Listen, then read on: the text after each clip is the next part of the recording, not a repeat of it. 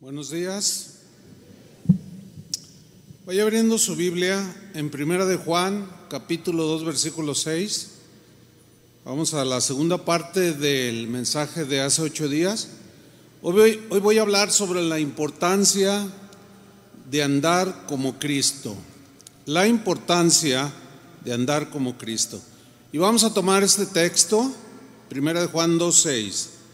Dice así el que dice que permanece en Él debe andar como Él anduvo.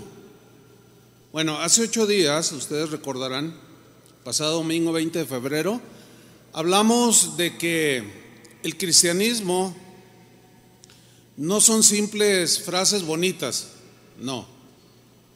Frases bonitas respecto a Dios o hacia el prójimo, no. No son eh, eh, frases que se quedan flotando en el aire, no. El cristianismo tampoco son conceptos filosóficos o teológicos que solamente pueden alcanzar algunos iluminados o los grandes teólogos. No. El cristianismo es una clase de vida sencilla. El cristianismo siempre nos va a llevar del conocimiento, de lo que tú estudies, conozcas, leas y aprendas de las escrituras, siempre te va a llevar del conocimiento a la práctica, del oír al hacer. Eso significa que tenemos que ser congruentes, coherentes, no solo en el creer, sino en el actuar de acuerdo a lo que decimos creer. Si no, pues es una religión más, sin sentido. De ahí la importancia de permanecer en Cristo, porque para andar como Cristo tenemos que permanecer en Él. Leo una vez más 1 Juan 2.6. El que dice que permanece en Él debe debe, ya es una responsabilidad.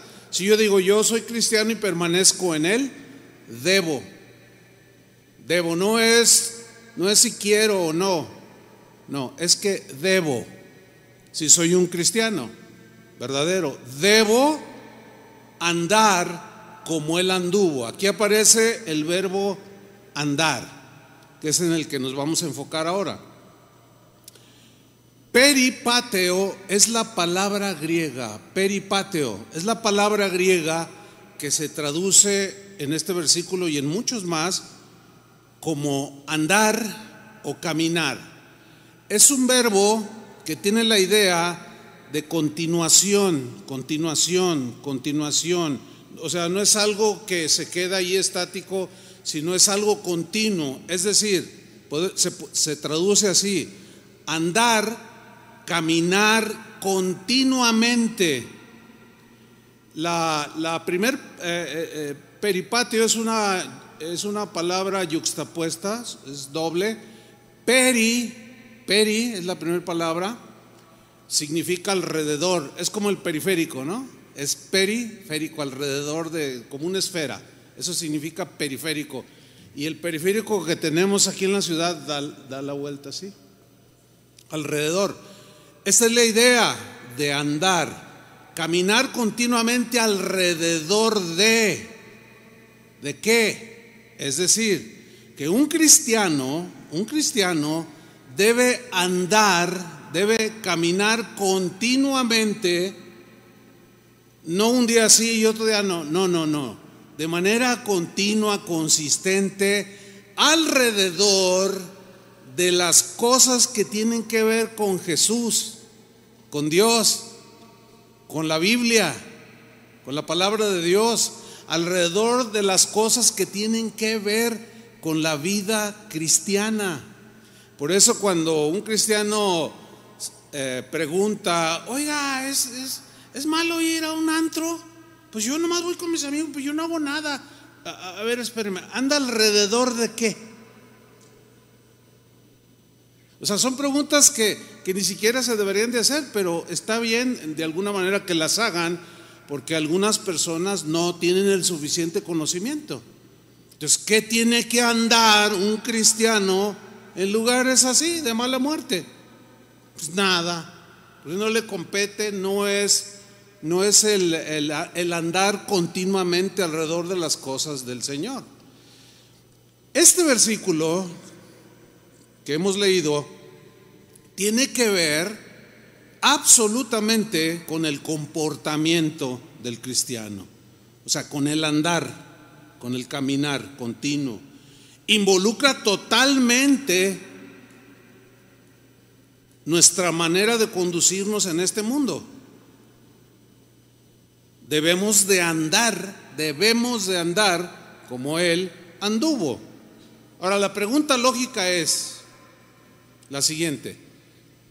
Pastor, ¿Por qué es importante andar como Jesús anduvo?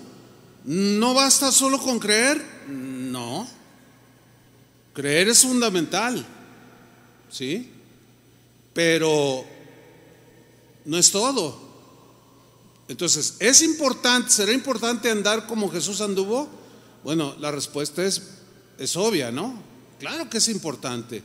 ¿Por qué? Porque es la manera en que nosotros demostramos que verdaderamente somos hijos de Dios. Es la manera en que mostramos que somos sus discípulos. Un discípulo es un alumno, un seguidor de Jesús en este caso.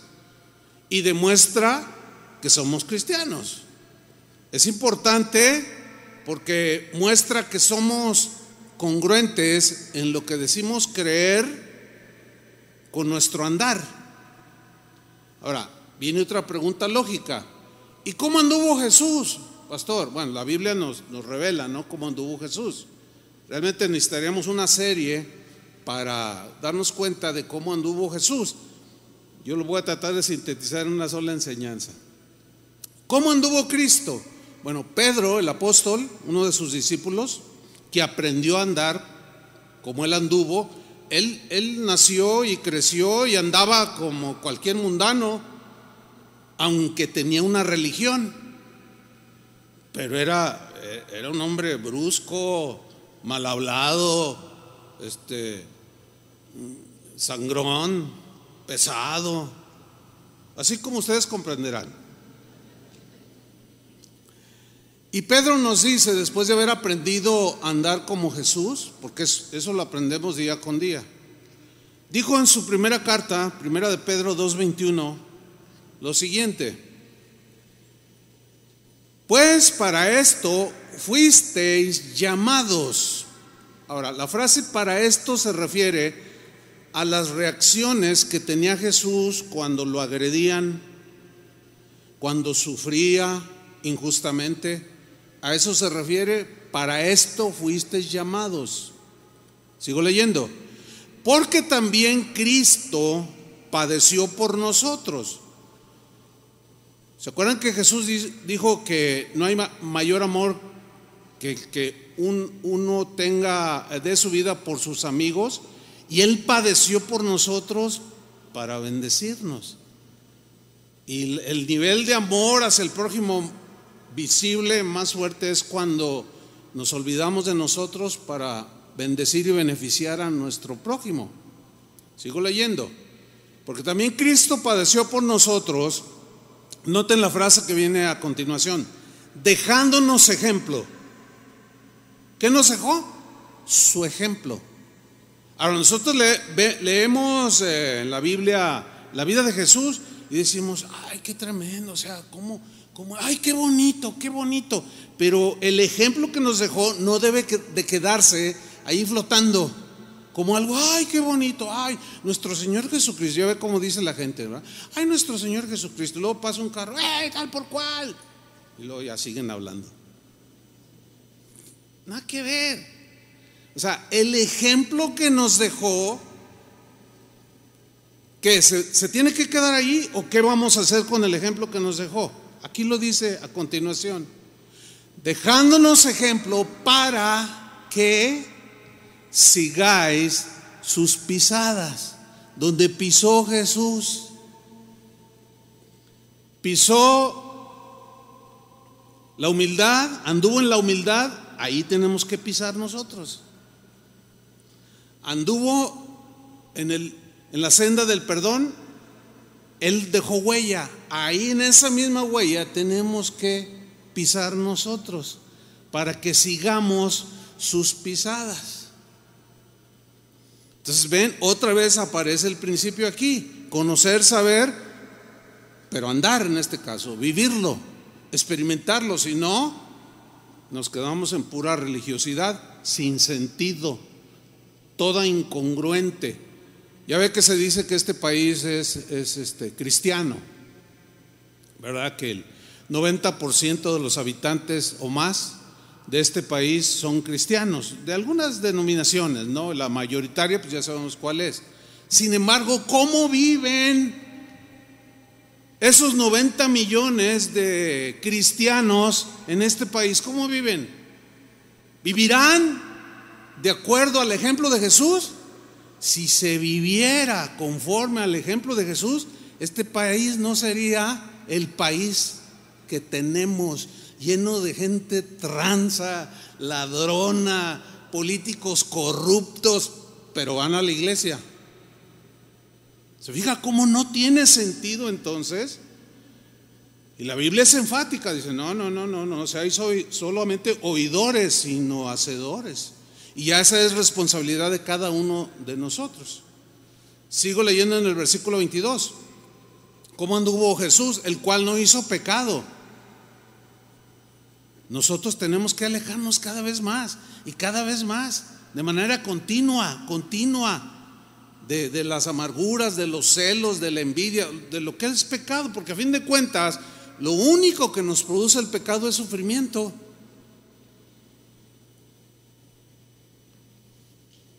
Alejándonos. ¿Qué más dice? Ni se halló engaño en su boca. Él nunca mintió. Siempre habló con la verdad. Ese es un gran ejemplo para nosotros, que debemos de aprender a andar como Jesús, dejar de decir mentiras, dejar de engañar, dejar de adular para sacar provecho de otro. Eso no va con el andar de un cristiano, porque así no anduvo Cristo. Dice el versículo 23, quien cuando le maldecían, no respondía con maldición. ¿Qué hacía él? no respondía. ¿Qué haces tú cuando te maldicen? ¿Se la regresas? Bueno, hay que aprender a andar como Jesús. No, puede, no podemos seguir en el estado en el que estamos, tenemos que seguir creciendo y avanzando, aprendiendo a andar como Jesús anduvo.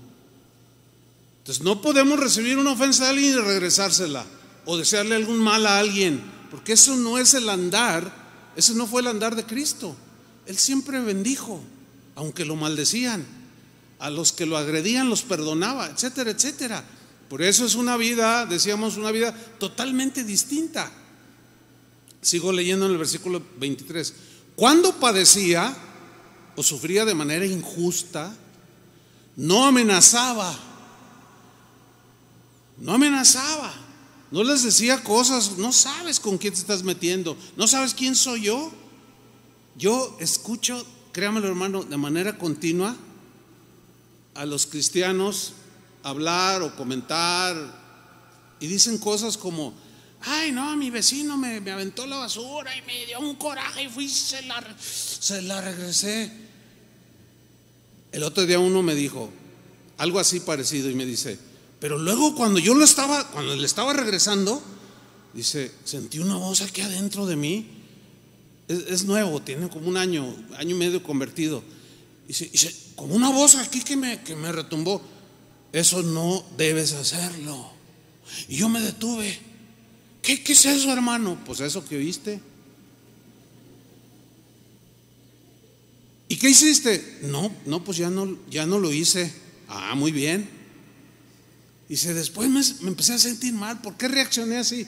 Bueno, es que estás aprendiendo a andar como Jesús. O sea, no es algo que se da así nada más, Señor, hazme como tú. Cuando inició la alabanza, Arandi que dirigió, dijo, Señor, haz de mí lo que quieras. Y yo me quedé pensando, híjole, eso es, esa es una de las ah, afirmaciones que hacemos muchas veces, eh, pero, y, está bien porque habla de una, una actitud de rendición, pero lo que involucra Eh, no es cualquier cosa, es toda una formación, todo un trato de parte del Señor a través de su Espíritu Santo. Ahora, ¿cuántos pueden decir, Señor, haz de mí lo que quieras?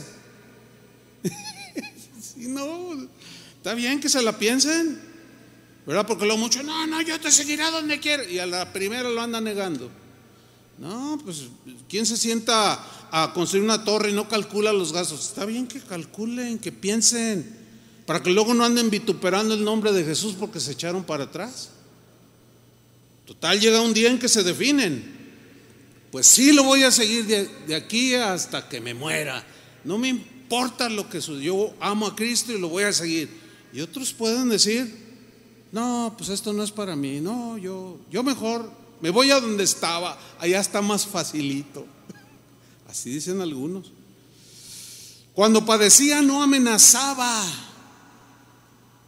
sino que hacía, encomendaba la causa, o sea, su problema, su situación, la agresión que subió, que sufrió, la, la maldición de la que fue objeto, qué sé yo, cualquier situación, dice que Jesús la encomendaba al que juzga, o sea, al Padre, justamente. Si nosotros entendiéramos, algún día voy a enseñar sobre la justicia de Dios, que tiene muchos aspectos, si entendiéramos que todo aquel que transgrede los principios de Dios jamás podrá evadir la justicia de Dios, podrá evadir la justicia terrenal de los hombres, pero la de Dios jamás. Y nada más con ese principio tú tienes que estar tranquilo. Fueron injustos conmigo, esto hicieron conmigo. ¿Qué hizo Jesús? ¿Que hay que seguir sus pisadas? Encomendaba esa causa al que juzga. Y tarde o temprano el Señor hace justicia. Pero tú estás en paz. ¿Por qué? Porque reaccionaste como Jesús reaccionaba. En una ocasión, una señora que tenía dos hijos, eh, dos de sus hijos, dos de sus hijos, uno se llamaba eh, Jacobo y el otro Juan. O sea, Juan, el que posteriormente recibió el apodo del apóstol del amor. ¿Sí? Bueno, esta mujer hizo, se acercó a Jesús e hizo una ambición, una petición, mejor dicho, muy ambiciosa. Vamos ahí, vamos a Mateo capítulo 20, versículo 20. Vamos a esta historia. entonces se le acercó a Jesús la madre de los hijos de Zebedeo. Zebedeo era el papá.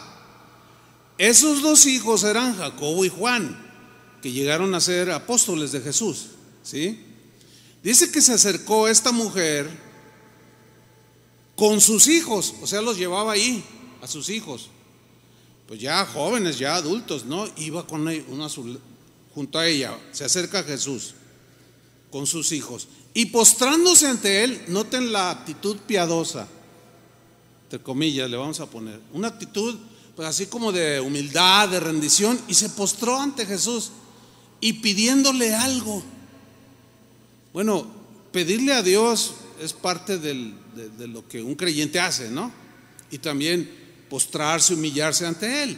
Pues hasta aquí todo se ve bien. Pero ¿qué sucedió? Versículo 21. Jesús le dijo, ¿qué quieres? ¿Qué, qué deseas, mujer?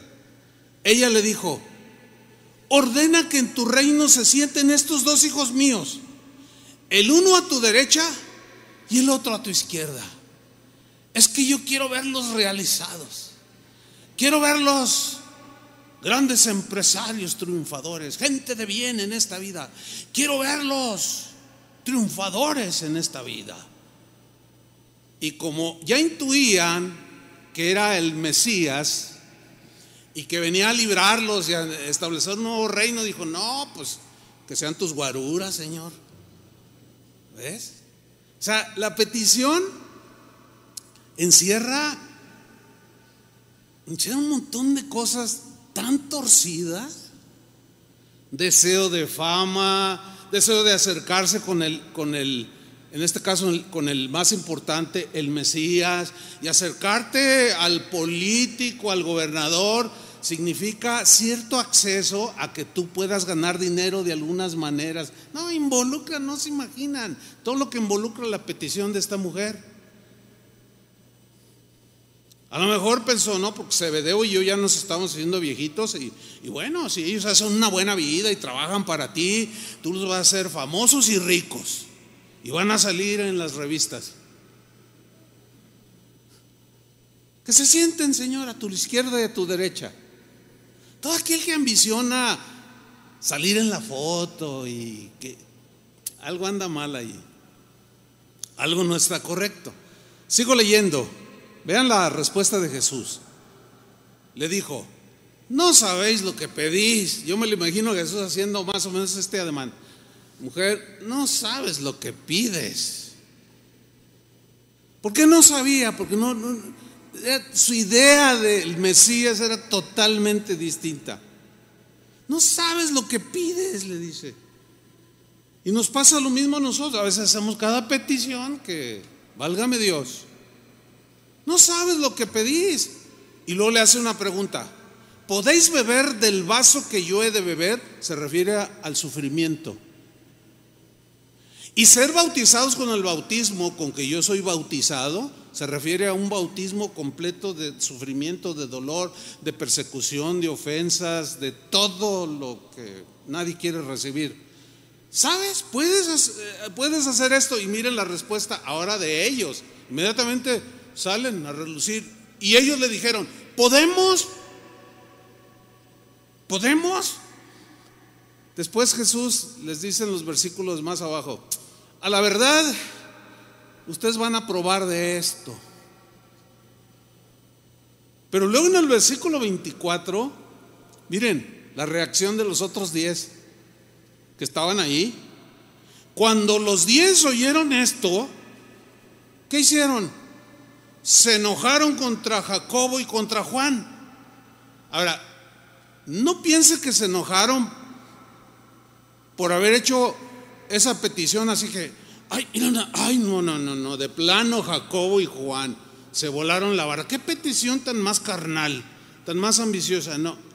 ¿Sabe por qué se enojaron? Porque se les adelantaron. Todos querían lo mismo, pero estos fueron más, más gandallitas. Se precipitaron, a lo mejor le dijeron a, su mamá, mamá, mira, queremos, ah, sí, no, yo voy, yo intercedo. Miren, miren mamás, guíen bien a sus hijos. Nunca traten de buscarle estas cosas que esta señora hizo. No, no es bueno para sus hijos. Busquen enseñarles a servir, a ser amables, a ser uh, educados, que cuando entren a un lugar saluden. Buenos días. Fíjense, nosotros ya somos adultos, y a veces yo me encuentro algunos de ustedes y buenos días y no me contestan, pero yo sé que no es por porque bueno, a lo mejor les caigo mal, no sé.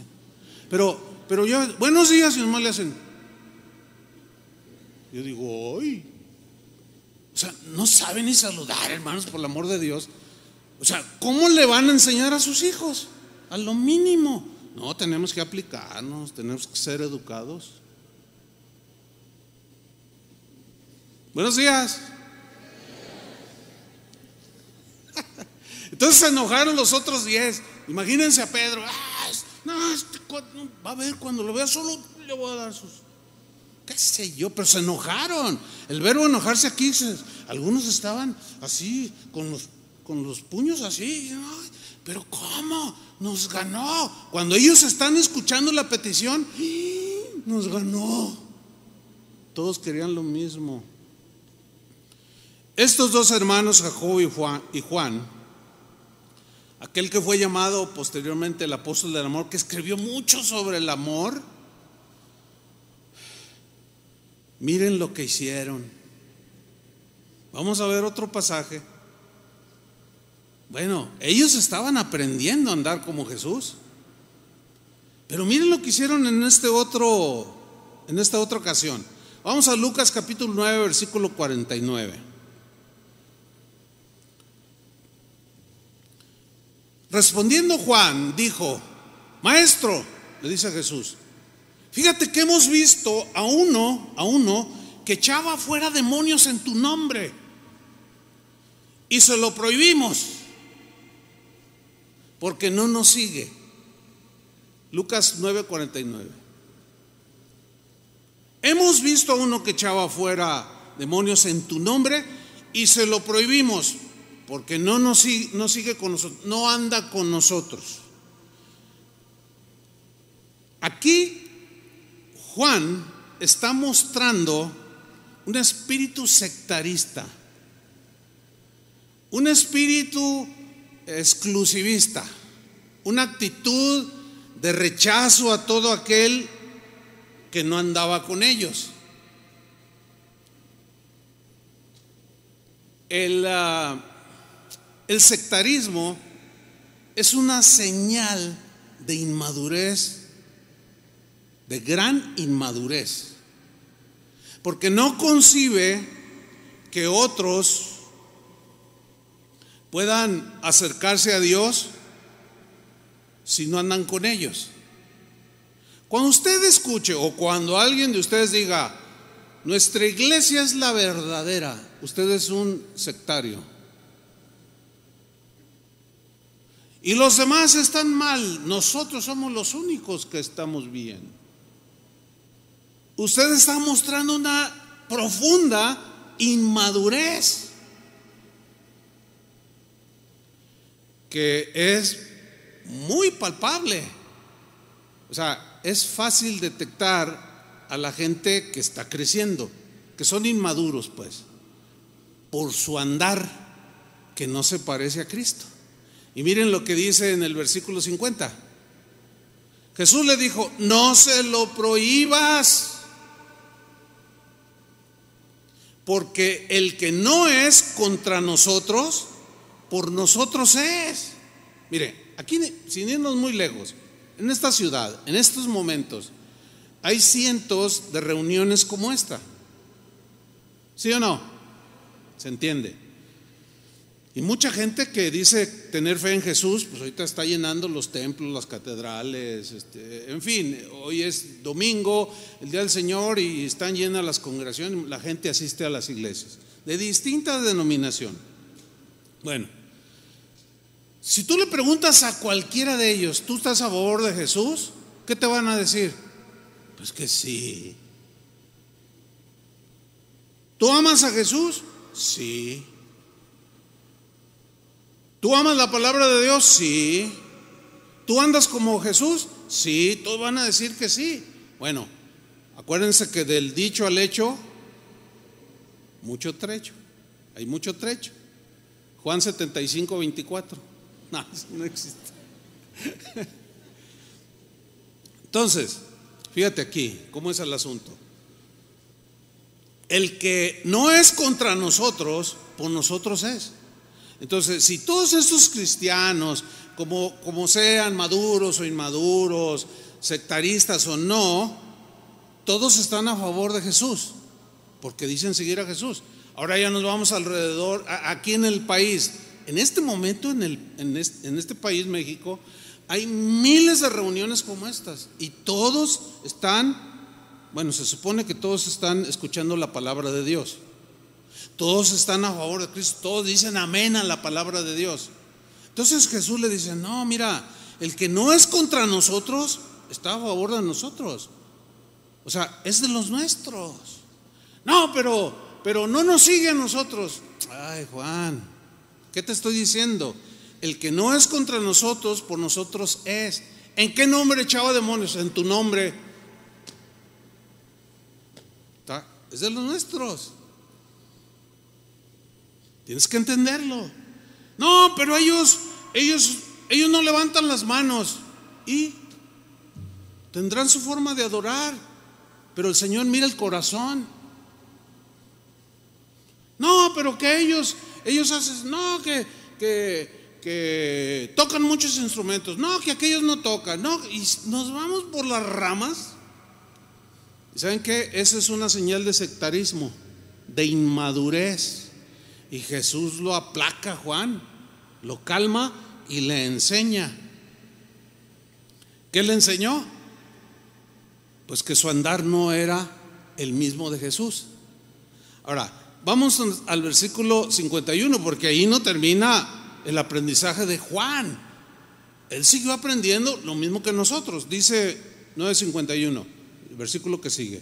Cuando se cumplió el tiempo en que él, Jesús, había de ser recibido arriba, afirmó su rostro para ir a Jerusalén. O sea, se preparó, tenía que hacer el viaje a Jerusalén donde sería sacrificado. Dice el 52. Y envió mensajeros delante de él, los cuales fueron y entraron en una aldea de los samaritanos para hacerle los preparativos. Dice el 53. Más los samaritanos no le recibieron porque su aspecto era como de ir a Jerusalén. Y digan, no, no, no, no, aquí, aquí no pise nuestra tierra, no queremos a ese. Y lo rechazaron. Ahora, el rechazo que Jesús sufrió porque hasta se entiende que lo maldijeron, lo vituperaron, lo ofendieron verbalmente, le dijeron cosas. Y dice Pedro que cuando le maldecían, él no respondía con maldición. Pero vean la reacción de sus aprendices en ese momento. Versículo 54. Viendo esto, esto es, el rechazo, es lo que decían a Jesús ofensivo. Ellos reaccionaron. Viendo eso sus discípulos, Jacobo y Juan, ahí aparecen otra vez, dijeron, Señor, este es el énfasis, lo que dijeron, Señor, ¿quieres que mandemos que descienda fuego del cielo como hizo Elías y los consuma? Que se fundan todos. Mira, si tenían fe para hacer descender fuego del cielo como Elías cuando oró y Dios descendió fuego y destruyó ahí muchas cosas, quemó muchas cosas. Ellos tenían fe para eso, pero no tenían fe cuando les dijo, denles de comer, ay, ¿qué vamos a hacer si, no tenemos tanto dinero? todos desubicados. Bueno, así Así todos iniciamos en el camino de Dios, todos desubicados.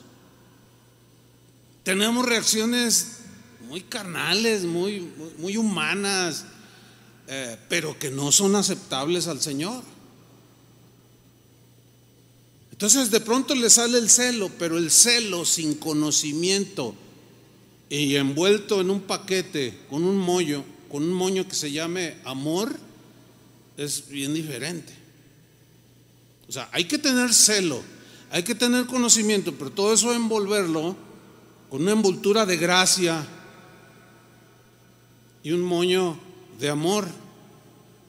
Pero ninguno de nosotros, aquí se ve, ni ellos, nacieron haciendo el andar de Jesús o viviendo el andar de Jesús. No, Señor, que, que se fundan todos. Qué reacción tan, tan agresiva, ¿no? Cuando un cristiano dice, no, no, no, estos, ojalá y se refundan en el infierno, los políticos corruptos que tenemos. No, hermano, no. Así no es. Pues ¿cómo? ¿Y qué tal si mi tío está ahí en la política? Y a usted lo está mandando al infierno. No, no, así no es. Todas esas reacciones tienen que ir desapareciendo. e imitar a Jesús, su andar. Versículo 55, 55. Cuando, cuando él escucha, se entiende que él va caminando por delante, porque dice, entonces volviéndose él, o sea, hizo esto, él, los está oyendo, Señor, ¿quieres que descendamos? Y Jesús se detiene y, se voltea, hagan cuenta que está así. ¿Qué? ¿Qué dijiste? Volviéndose en sí, los reprendió. En el griego es una palabra que habla más fuerte, o sea, es una reprensión fuerte. Es más, levantando la voz. ¿Por qué Jesús reaccionó en una, con, una, con una acción o con una actitud fuerte de rechazo ante esto que le estaban diciendo sus discípulos? O sea, e, ellos amaban a Jesús y lo estaban defendiendo. Pero esa no es la manera. Ayer un hermano me dice, oiga, fíjese que tengo un amigo que pues, le estoy compartiendo y pues él, él profesa su religión. Dice, y, compartimos y, y, me hace preguntas. Y el otro día me dijo, oye, yo quiero ir a hablar con tu pastor. Y dice, ¿qué onda, pastor? Le digo, mira, sí hablo con él, pero si viene a pelear, no.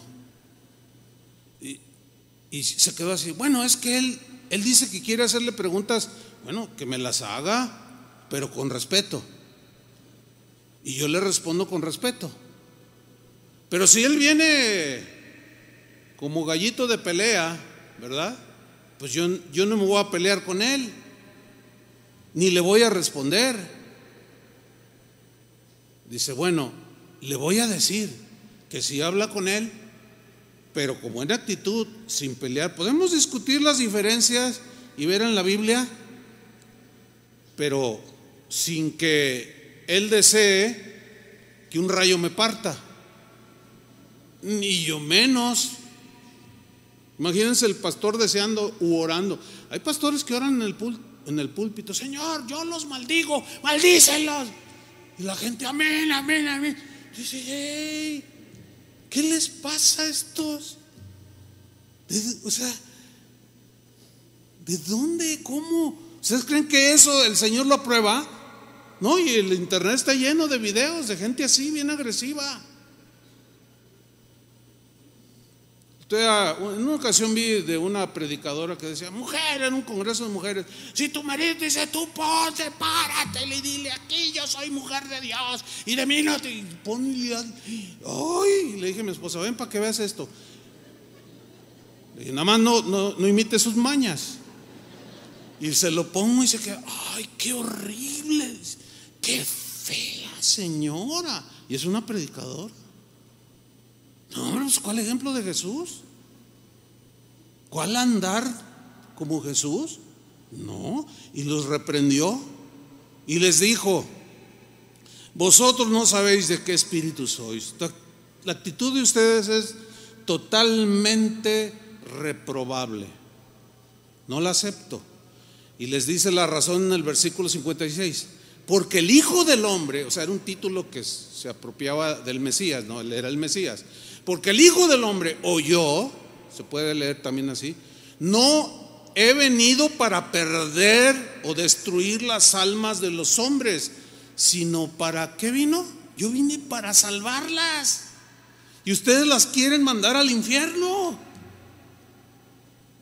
Y se fueron a otra aldea. Ahora, ¿qué sucedió en, ese, en esos ah, kilómetros que caminaron?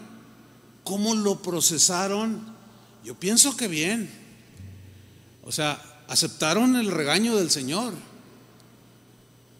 Un día estaba hablando con, una, una, hermanita y me estaba diciendo algunas cosas que había hecho no muy correctas, pero no se le veía mucha convicción. Dice, ¿qué me puede decir? Así me, ¿Y qué me puede decir todo eso que yo hice? Le dije, no, pues estás mal. Y le empecé a decir, no, es que mira la palabra de Dios. Ay, no me regañe. Le di, entonces yo me puse más firme y le dije, acepta la reprensión. Si no aceptas la reprensión, el regaño, llámale como tú quieres, vas a seguir igual. Y, y como que le surtió un efecto y dijo, no, bueno, está bien, acepto el regaño. ¿Qué más? Y ya le dije otras cosas. No, no, sí, sí, sí. No, no, vaya con el Señor, pídale perdón, arregle su vida. No, sí, o sea, cambió su actitud. Yo pienso que Jacobo y Juan y los demás, al oír esta reprensión, también tuvieron su, su se retroalimentaron y, ay, oye, no le agradó al Señor. No, no le gustó, no le gustó que fuera sectarista, no le gustó que quisieras destruir a los demás, no le gustó y los reprendió. Pero ahí no, no, no paró el asunto. En otra ocasión los discípulos comenzaron a discutir entre ellos quién era el más importante, quién era, quién sería el mayor, quién sería el jefe de todos, quién sería el líder principal. Vamos a ver esta historia, Lucas 22, versículo 24.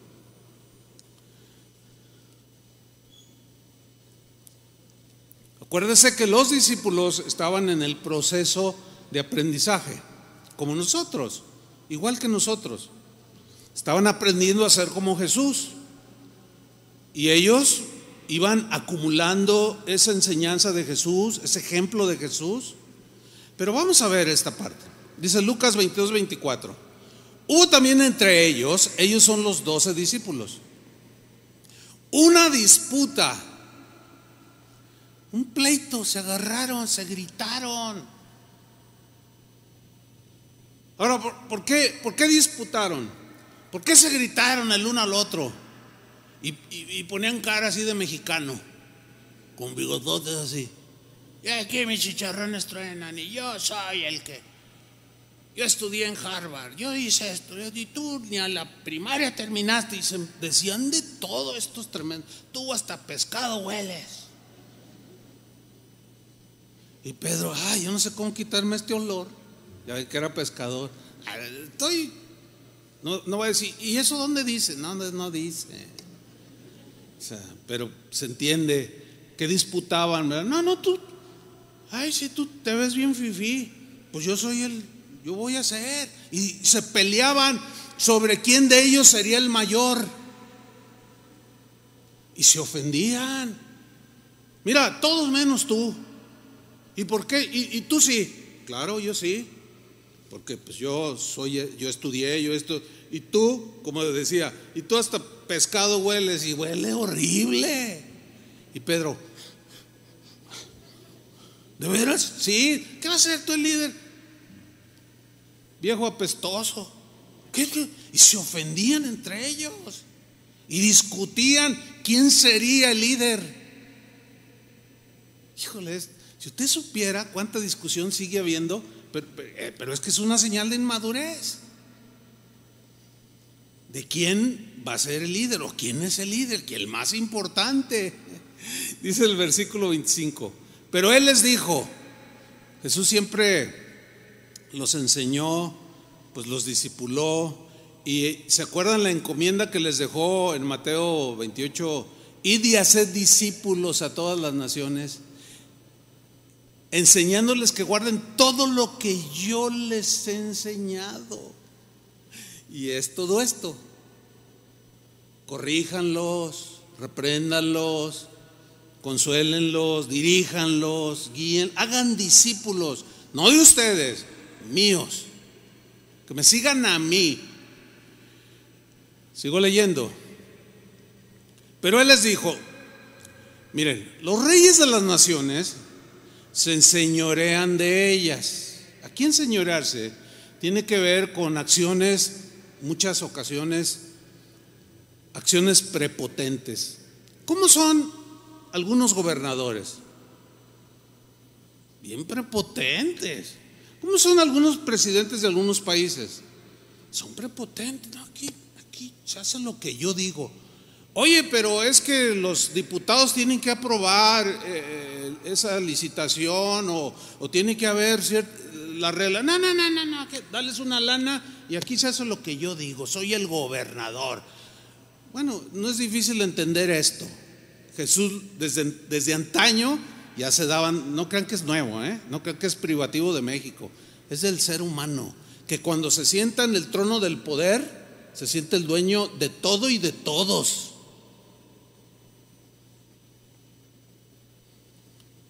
Pero él les dijo, miren, los reyes de las naciones se enseñorean de ellas, los pisotean muchos de ellos, les roban, etcétera, etcétera.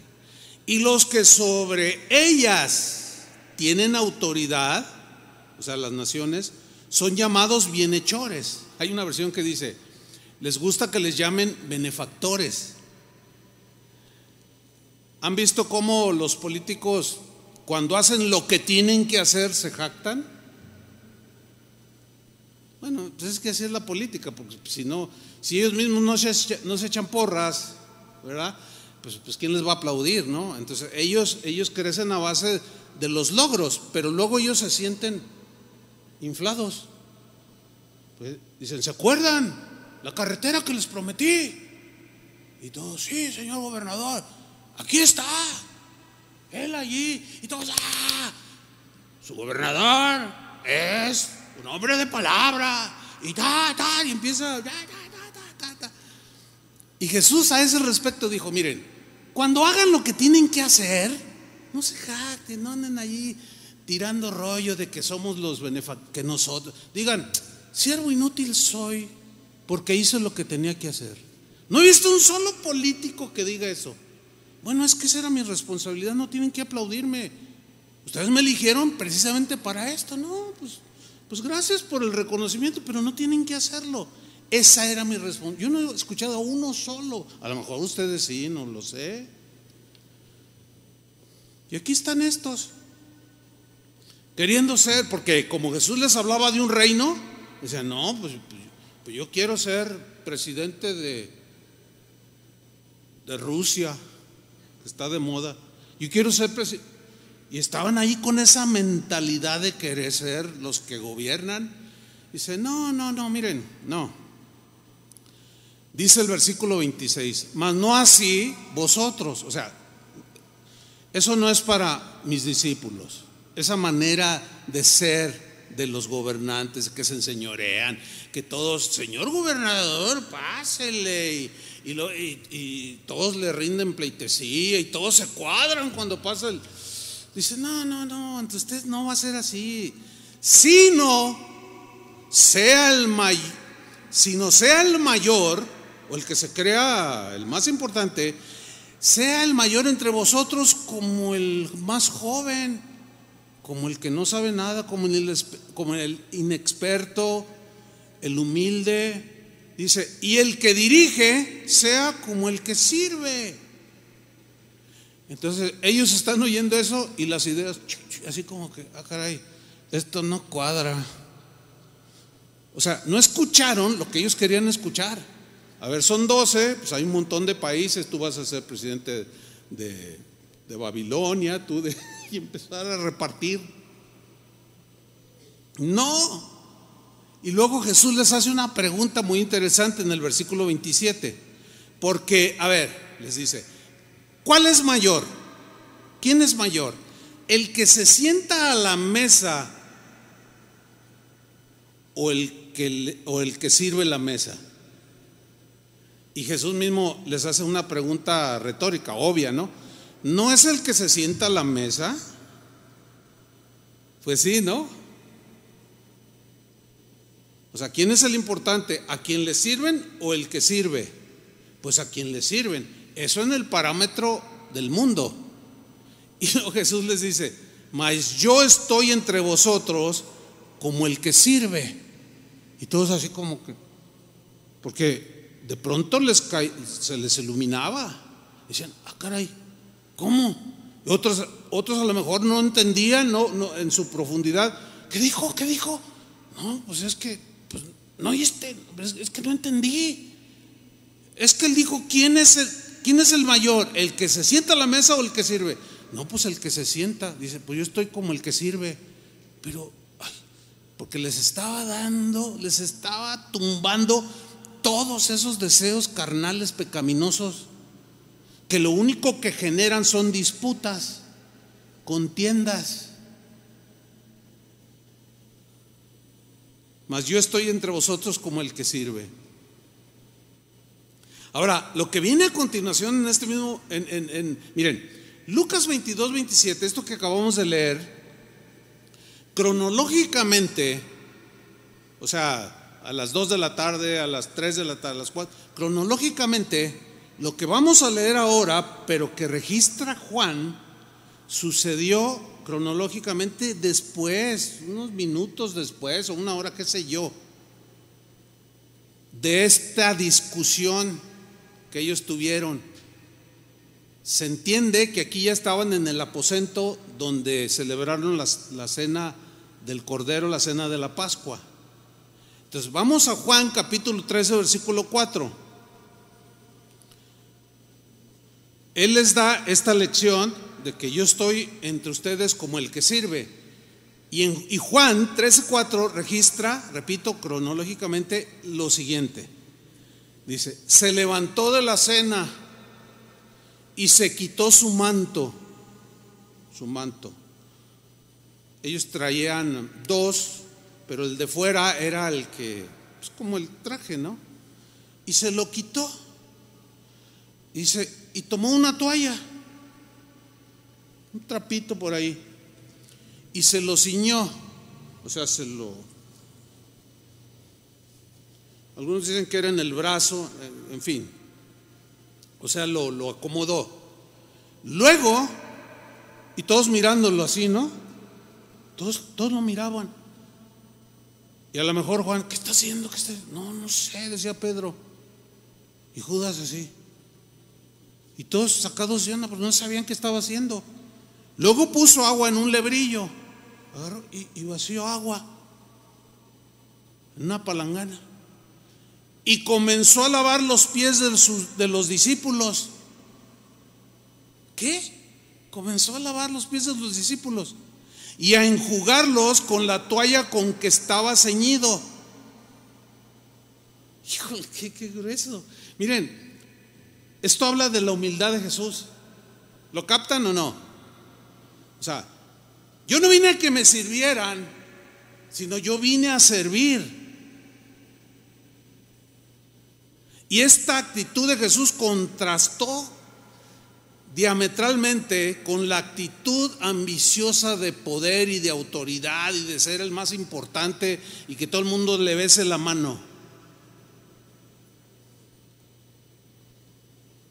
En cierta ocasión por ahí estuve en una reunión de pastores. Me invitaron. Había como unos 80. Estaban preparando, ah, organizando eh, un, evento a nivel ciudad. Entonces el que estaba presidiendo, pues miren, necesitamos el apoyo, apoyan, pues que sí, sí apoyamos. Y empezaron a hablar de las comisiones de evangelismo, la comisión de la alabanza, todo, todo lo que implica una organización de una campaña o de un evento masivo. Pero de pronto,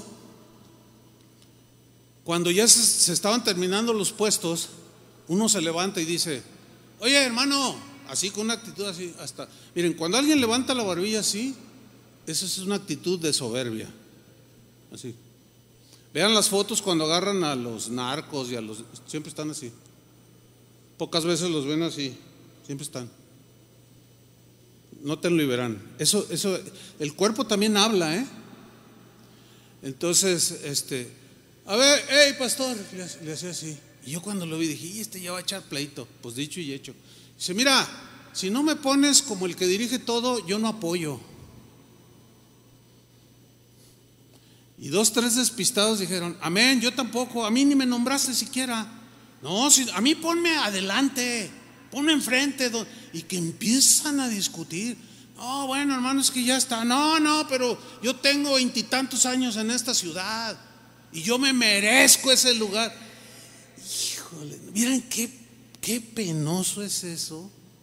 Y me da pena contarlo porque pues, eran puros generales, puros pastores, peleándose. Jesús habló de los fariseos, ¿se acuerdan?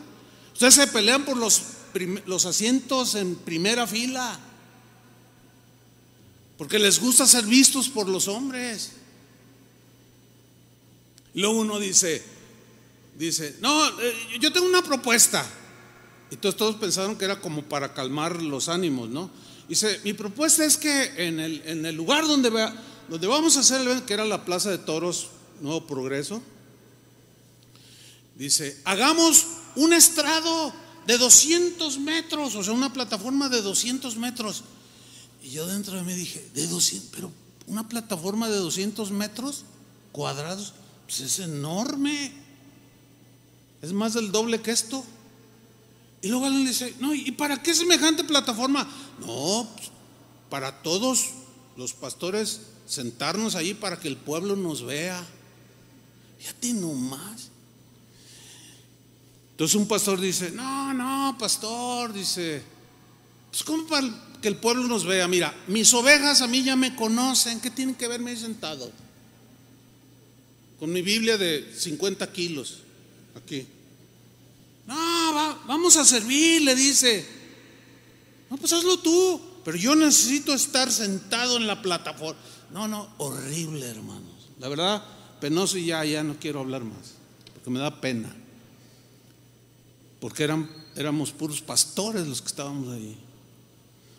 Me da pena, pero a la vez algo, algo así como de consuelo, no sé cómo llamarle, porque pues los discípulos eran peor. Estaban tremendos, pero el Señor les da una lección.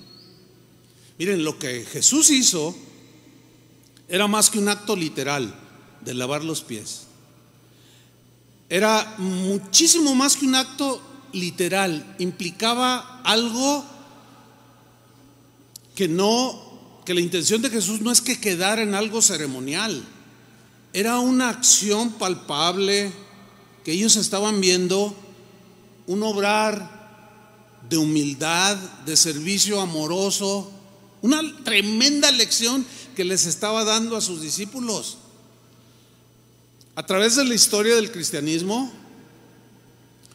eh, a partir del año más o menos 400 después de Cristo, eh, los cristianos empezaron a usar eso que Jesús hizo como una ceremonia. Hasta la fecha hay iglesias y denominaciones que lo celebran.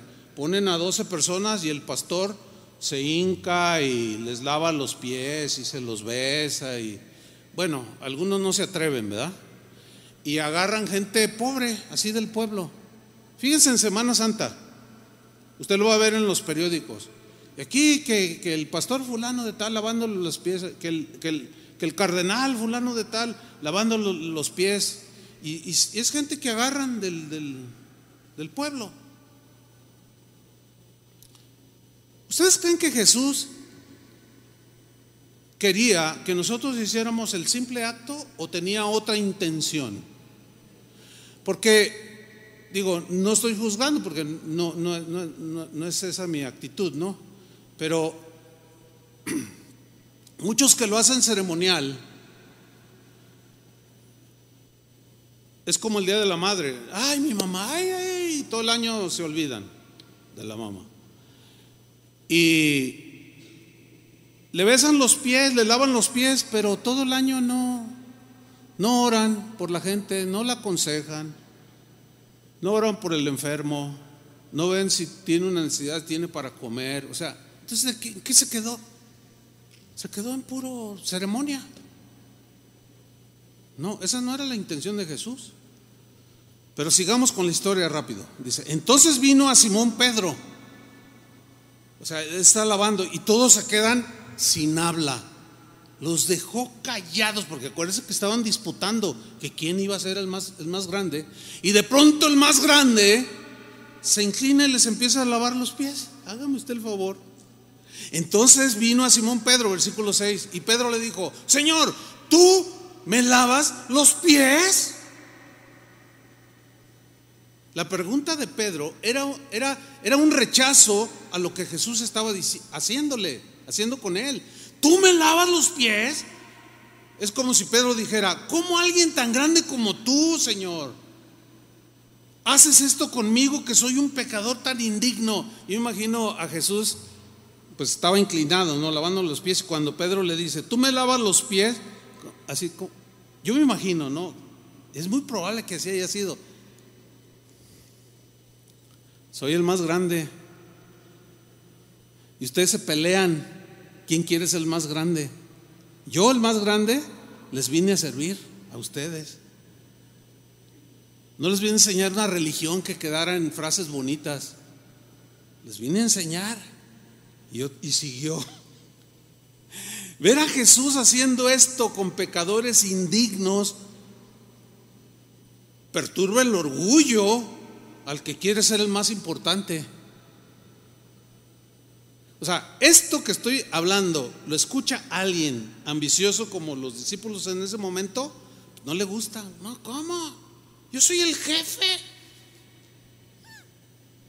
¿O no? O sea, demandan, este, cuando yo llegué a la oficina y yo entré, todos se tienen que poner de pie. Buenos días, jefe. Bueno, hay algunos así, ¿eh? Y si no te corren, porque eso le llena, ¿no? ¿Quién es el jefe? Pues usted. Y, los, los, que son bien lambiscones, ay, pues claro que usted, no hay ni uno como usted, esos son peores.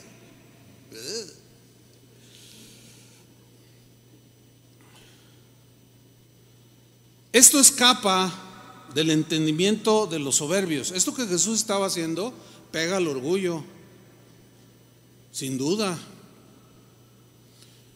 Hay muchos que desean que les besen la mano, otros les gusta que les hagan pleitesía, que se inclinan ante ellos. Yo, yo, yo tuve un amigo, ya no es mi amigo, desgraciadamente ya no es mi amigo, pero es un pastor y bueno, él fue el que se alejó, pero ya traía cosas. Y un día ah, había una hermana que ya murió, ella, bien fiel. Entonces ella era, tenía años aquí en casa de oración. Entonces ella fue a su tierra donde era pastor, o él sigue siendo pastor, el que era mi amigo. Eh, eh, y nos conocía obviamente a ambos, esta hermana. Entonces fue a visitar sus familiares a su tierra y cuando regresó venía venía impactada, venía, hermano Chuy, ¿puedo hablar con usted? Le digo, sí, cómo no. Pero le vi así como su rostro, así como, este, como que algo le estaba eh, eh, doliendo, ¿no? Digo, ¿qué pasó? ¿Qué, No, pues fui fui a mi tierra y fui a la iglesia del hermano fulano, dice, su amigo me dice, pero así dice, su amigo. Le dije, ¿qué, qué, qué pasó? Pero en ese entonces ya no era mi amigo. Ya me había cortado. Y me dice, pues con su amigo, pero yo no dije nada. Y le dije, ¿qué pasó? Dice, ahora resulta que se pone a la entrada del auditorio que tienen y todos le besan la mano. Ay, hermana, estás exagerando. No, Chuy, me dice. No, pastor. Y, y como yo conocí a sus padres cuando eran solteros y yo fui a su boda de ellos, y entro yo, ¡ey, ey, ey! Bésame la mano. Dice, ¿qué? Bésame la mano. Y luego entraban otros en lo que discutían. Que, que ella, no, pero ¿por qué? Y entraron otros y al pastor. Y luego le dice, mira, no te voy a besar la mano. Yo te limpiaba cuando eras un bebé. Dice, oye, ¿qué te pasa? No, es que no entiendes que soy el ungido. El urgido serás. El urgido de, de, pleitesía, de que te reconozcan. Todo eso es rechazado por el Señor, hermanos. Le digo, ¿y finalmente le besaste la mano? Claro que no, pastor. Dice, no, pues no, yo no te voy a besar la mano. Pásate pues. Pero no estuve a gusto, dice, porque lo que vi después se vistió de charro, y luego se vistió, su esposa se vistió de la mujer maravilla. Es en serio, ¿eh? Tú dices, ay, pastor, no estoy exagerando. No, a veces cuando digo algo, él me dice, ay, pastor, se quedó corto. Entonces Pedro, Pedro todo pues, no entendía, ¿verdad? Estos que, que demandaban pleitesía y aplausos y que les besaran la mano, y luego Jesús se inclina y empieza a lavar sus pies. Ay, Señor, ¿cómo? Y en el versículo 7 Jesús le respondió a Pedro, lo que yo hago, o sea, esto de lavarle los pies, tú no lo comprendes ahora, porque tu mente es muy carnal, tu mente está muy terrenal, pero yo te voy a enseñar, tú un día lo vas a aprender.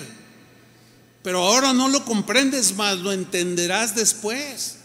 En ese momento todos los apóstoles no entendieron eso que Jesús estaba haciendo, una enseñanza muy, muy profunda, que todo discípulo de Jesús debe seguir, que es la humildad en el servicio y servir a Dios como el menor. Y todo aquel que no, que yo, que, que yo merezco, tú no mereces más que el infierno. Y cambia esa actitud, porque si no el Señor te va a reprender. Eso déjaselos para los, los, los líderes del mundo, dijo Jesús. Entonces ellos no entendieron esto, ¿por qué? Porque en ese momento estaban llenos de ambiciones terrenales, de actitudes carnales. Bueno, vemos posteriormente que Pedro y los demás apóstoles llegó el tiempo en que lo asimilaron por ejemplo, Pedro, haciendo un paréntesis aquí en Juan, 1 Pedro 5.1, miren qué distinto habla Pedro aquí ya. Tengo algo que decirles a sus ancianos líderes, o sea, a los pastores. En la versión lenguaje sencillo. Dice, yo mismo soy un anciano, soy testigo de los padecimientos de Cristo y compartiré la gloria que se nos será revelada.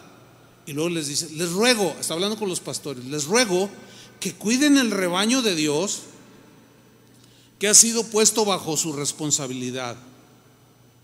No, y no lo hagan por obligación, sino de buena voluntad, como Dios quiere. Háganlo con entusiasmo, con ánimo, y no por ganar dinero. No sean crueles con los que están a cargo de ustedes, o sea, no se enseñoreen de las ovejas. Cállate, que yo mando el pastor. Ah, cálmate. Te la va a bajar el Señor, pero bien grueso. ¿eh? A los que andan con esos rollos de. ¿Se creen los dueños de la iglesia? El dueño es Él, ¿o no? Bueno, sigamos leyendo. Les ruego, dice, que cuiden al rebaño que Dios ha puesto bajo su responsabilidad. No lo hagan por obligación, sino de buena voluntad. Como Dios quiere, háganlo con entusiasmo y no por ganar dinero. No sean crueles con los que están a cargo de ustedes. Más bien, sean un buen qué? Ejemplo para ellos.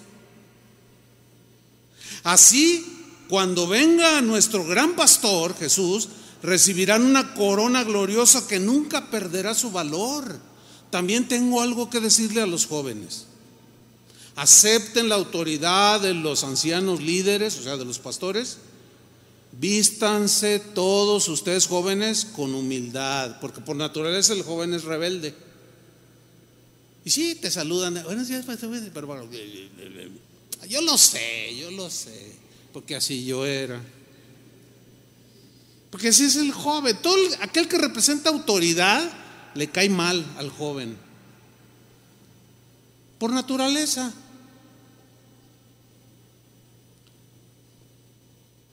Y pues eso, a estas alturas, pues lo sabemos, ¿no? Y, Pedro les dice a los jóvenes, sean humildes. Eh, eh, eh, vístanse de humildad, dice la reina Valera, y sírvanse unos a otros. Como que asimiló la enseñanza de Jesús, ¿no? Porque está, porque Dios está contra los orgullosos, pero da de su generoso amor a los humildes. Ah, qué diferente. Ya lo había asimilado y él fue el que escribió, porque ejemplo nos dejó para que sigamos sus pisadas. Y ahora yo andaba todo por ningún lado y ahora donde pisó Jesús, ya puedo pisar. Y voy siguiendo sus pisadas. Después de ese tiempo de aprendizaje, miren hermanos, los apóstoles nunca más volvieron a discutir entre ellos de cuál sería el mayor. Se acabó. santo remedio. Nos sucede lo mismo. No entendemos el mensaje de Jesús porque estamos como los apóstoles, llenos de proyectos personales, orgullo, egoísmo, pero poco a poco vamos entendiendo, ¿sí o no? Lo vamos asimilando y empezamos a dar nuestros pasitos, siguiendo las huellas de Jesús, el ejemplo de Jesús, y comenzamos a andar como Él anduvo. Pero sigamos con la reacción de Pedro. Juan 13, 8. Pedro le dijo, no me lavarás los pies jamás. O sea, ahora ya le está ordenando a Jesús, háganme el favor. Sírvanse unos a otros por amor. Y luego continúa en el versículo 13, vosotros me llamáis maestro y señor y decís bien, porque lo soy. Él es el maestro y el Señor. Y si cuando me dicen así, está bien dicho, porque lo soy. Versículo 14. Pues si yo, el Señor y el Maestro, he lavado vuestros pies, vosotros también debéis lavar los pies los unos a los otros, porque ejemplo os he dado. Qué tremendo. Porque ejemplo os he dado para que como yo he hecho, no quedó solo en bonito discurso, con una retórica impresionante. No, se fue al terreno de los hechos, porque como yo os he hecho, vosotros también, ¿qué? Hagáis. ¿Se refiere al acto literal de lavar los pies? No. Se refiere al servir a los demás, al despojarte de egoísmo, al, al corazón humilde, al que ve por los demás, que aún comparte su pan con el hambriento y aún se lo quita de la boca para dárselo. Como Jesús. Con esa actitud de, mansedumbre que cuando lo maldecían no respondía. qué tremendo.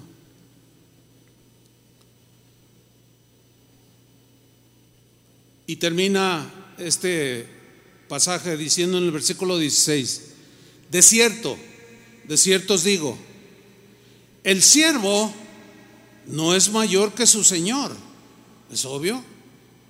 Ustedes no son mayores que yo. Ni el enviado es mayor que el que le envió. Apóstol significa enviado. Y ustedes no son mayor que yo, no son mayores que yo. Y lo dice el 17. Si sabéis estas cosas, fíjate, saber, conocimiento.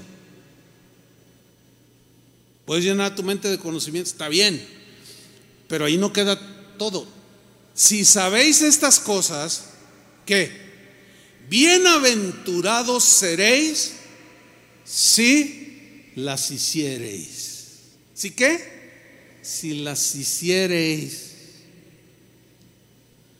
El que dice que permanece en él debe andar como él anduvo. Varones cristianos, cuando si usan el colectivo y ustedes van sentados y sube una señora, denle el asiento. Hasta en lo más elemental. O sea, esa actitud de se cae algo al piso y tú lo levantas.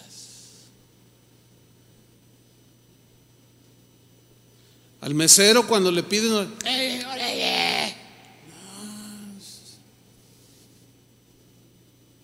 no va. ¿Verdad que no va? El que dice que permanece en, él debe de andar como en el nubo. Reaccionar. Yo tengo una máxima en la consejería. A veces me, hacen preguntas difíciles y, la máxima que acumulé hace muchos años era, ¿qué haría Jesús en tu lugar? ¿O qué haría Jesús en mi lugar? Esa es poderosa. O sea, ese, ese, pensamiento es, es, bíblico totalmente. O sea, tú tienes una situación y no, a ver, tranquilo, tranquilo, cuenta hasta 10 o 20 y pregúntate, ¿qué haría Jesús en mi lugar? Y mira, te viene la respuesta así. ¿Y qué vas a hacer? Pues a pisar en esa huella que Él dejó. Amén. Gracias Señor por su palabra. Denle un aplauso. Merece la gloria. Póngase de pie, pero no deje de aplaudir. Gracias Señor. Levante sus manos al Señor y dígale, Señor, aquí estoy dispuesto a, que tú sigas enseñándome, quiero caminar, quiero seguir los pasos de Jesús, las huellas de Jesús, pero necesito permanecer constantemente y caminar no solo un día ni dos, sino toda mi vida. Porque si yo permanezco en, en, Cristo, si permanezco en Él, podré andar como Él anduvo. Señor, danos la gracia de andar como tú anduviste en este mundo. Dile, Señor, enséñame. Soy tu discípulo y quiero aprender.